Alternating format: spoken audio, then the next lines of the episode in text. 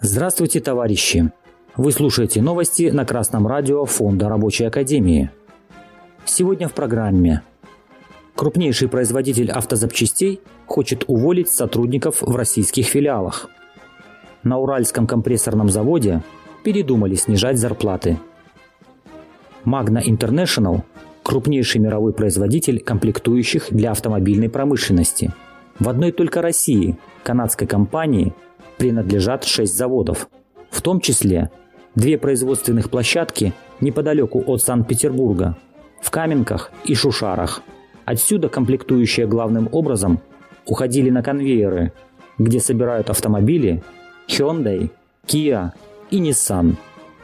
В недавнем отчете компании Magna говорится, что производство на российских автозаводах возобновится не раньше 2024 года – Поэтому персоналу производственной площадки «Каменка» предлагают уйти по соглашению сторон. Всего на заводе сейчас работают около 500 человек, из которых на выход попросят примерно треть. Пока конвейер, с которого сходили Hyundai Solaris и Kia Rio, простаивает, руководство Магна посчитало, что нет смысла держать такое количество персонала. Всем работникам, кто напишет заявление об уходе добровольно – компания готова выплатить компенсацию в размере 5 окладов. Красное радио Фонда Рабочей Академии напоминает, что по Трудовому кодексу Российской Федерации при сокращении работник может получить до 5 средних зарплат, не окладов, как предлагает Магна, а зарплат. Можно, конечно, добиваться соблюдения закона и требовать увольнения по сокращению или, если идти на соглашение сторон, то согласится на компенсацию выше пяти средних зарплат.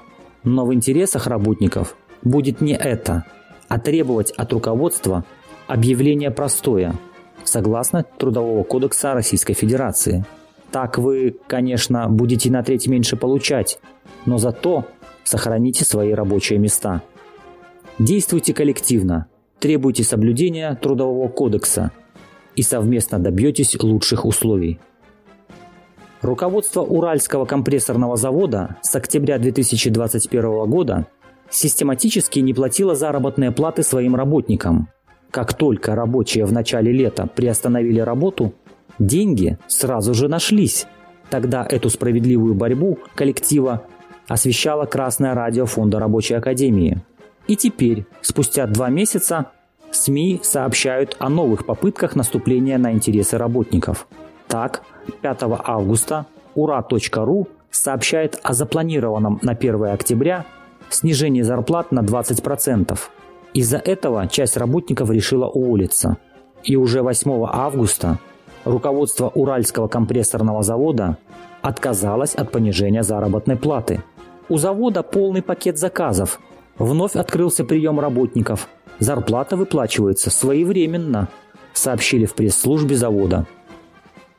Позавчера не выплата зарплат. Вчера разговоры о ее снижении. А сегодня уже передумали и все хорошо. Завтра чего ждать? Товарищи рабочие, вам не надоело такое метание руководства завода? Эти непредсказуемые попытки заплатить вам меньше. Вся эта суета никак не придает уверенности в завтрашнем дне. Лишь увеличивает у вас нервозность и стресс. Разве вам это надо? Вам Важно, чтобы завод работал не стихийно, а планомерно. Чтобы заказы у него постоянно были. Чтобы зарплаты регулярно росли. Чтобы ваше благополучие стабильно улучшалось. Так приложите усилия в этом направлении. Вам надо стать организованной силой, профсоюзом.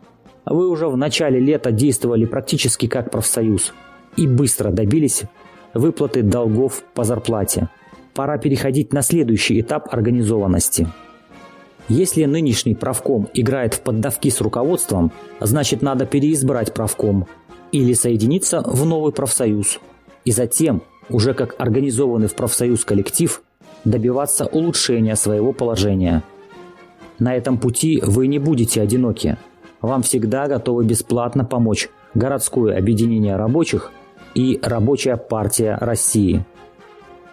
Новости читал Александр Петров с коммунистическим приветом из города Гомель, Республика Беларусь.